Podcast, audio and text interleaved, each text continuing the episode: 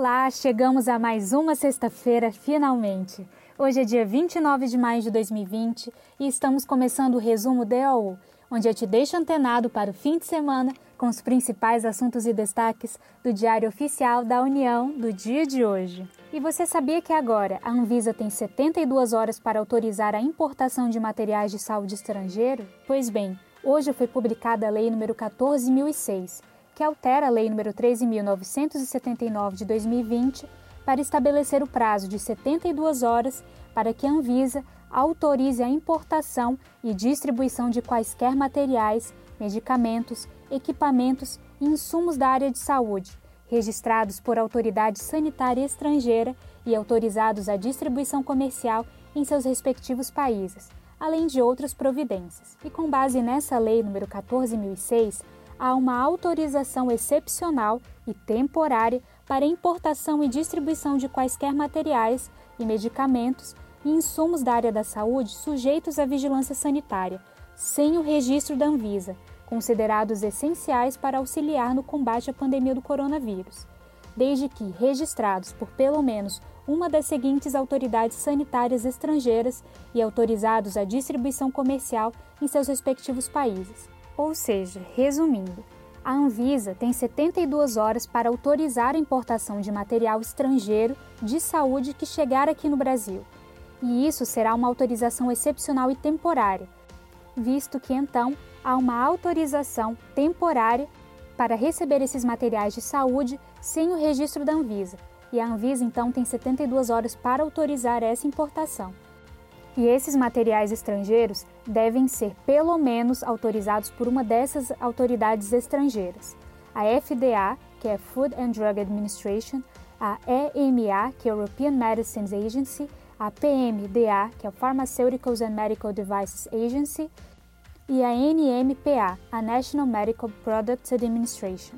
E para saber mais sobre essa autorização de importação de materiais de saúde estrangeiro, acesse na íntegra a Lei nº 14.006, que foi publicada hoje. E a administração pública tem novo programa de gestão estratégica. Por meio de decreto que foi publicado hoje, foi instituído o Programa de Gestão Estratégica e Transformação do Estado, no âmbito da administração pública federal, direta, autárquica e fundacional, de forma a alterar o decreto número 9739 de 28 de março de 2019 que estabelece medidas de eficiência organizacional para o aprimoramento da administração pública federal. E esse decreto número 10.382, publicado hoje, também estabelece normas sobre concursos públicos e dispõe sobre o sistema de organização e inovação institucional do governo federal e remaneja em caráter temporário as funções comissionadas do Poder Executivo para o Ministério da Economia. E se você quiser saber mais, acesse o decreto número 10.382. E atenção, você que é gestor público e é do estado do Rio de Janeiro.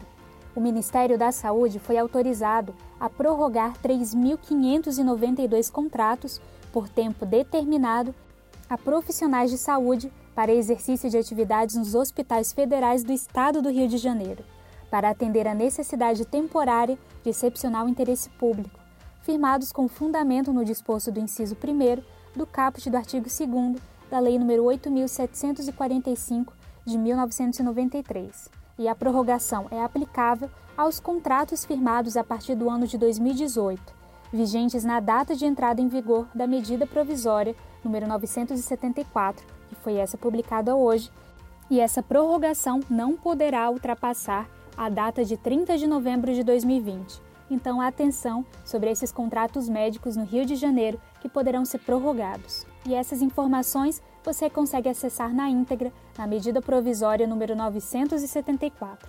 E você também tem um amigo, um parente que é médico ou médica? Foi divulgada hoje o resultado do edital Mais Médicos no endereço eletrônico maismedicos.gov.br.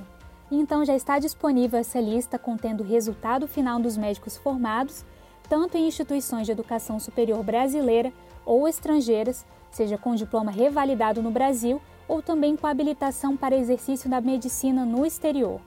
Participantes do projeto Mais Médicos, na chamada regida pelo edital SGTES/MS número 3, de 19 de abril de 2017.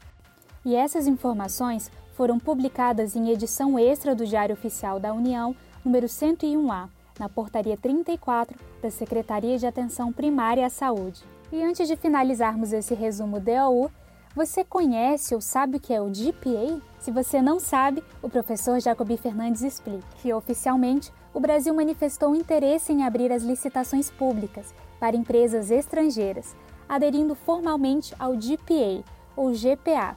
E esse fato ficou conhecido quando, em 21 de janeiro de 2020, em nome do governo brasileiro, na reunião anual do Fórum Econômico Mundial em Davos, na Suíça, o ministro da Economia Paulo Guedes fez este anúncio e a oportunidade de o poder público obter propostas mais vantajosas e também, ao abrir o mercado às empresas estrangeiras em licitações públicas, incorporar melhores práticas e fazer um ataque frontal à corrupção. E se você estivesse perguntando, o GPA ou GPA é um acordo plurilateral no âmbito da Organização Mundial do Comércio, a OMC.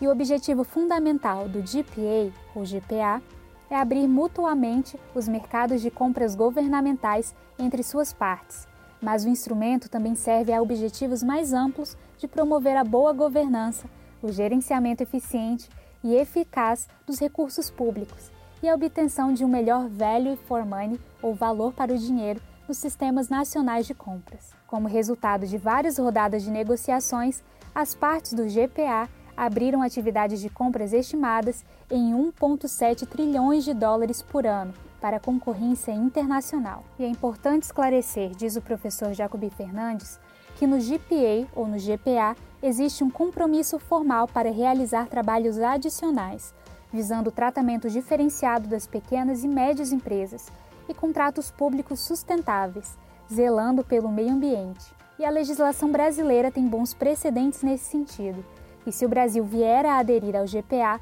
poderá contribuir com boas práticas nacional e servir-se de boas práticas do comércio mundial. E muito obrigada por me acompanhar no resumo DOU desta sexta-feira, um serviço oferecido pelo Instituto Protege, em parceria com a editora Fórum. Meu nome é Yasmin Góes e eu fico hoje por aqui. Eu espero que vocês tenham um final de semana muito descansado e eu espero vocês na segunda-feira para novos assuntos e destaques do Diário Oficial da União. Até logo!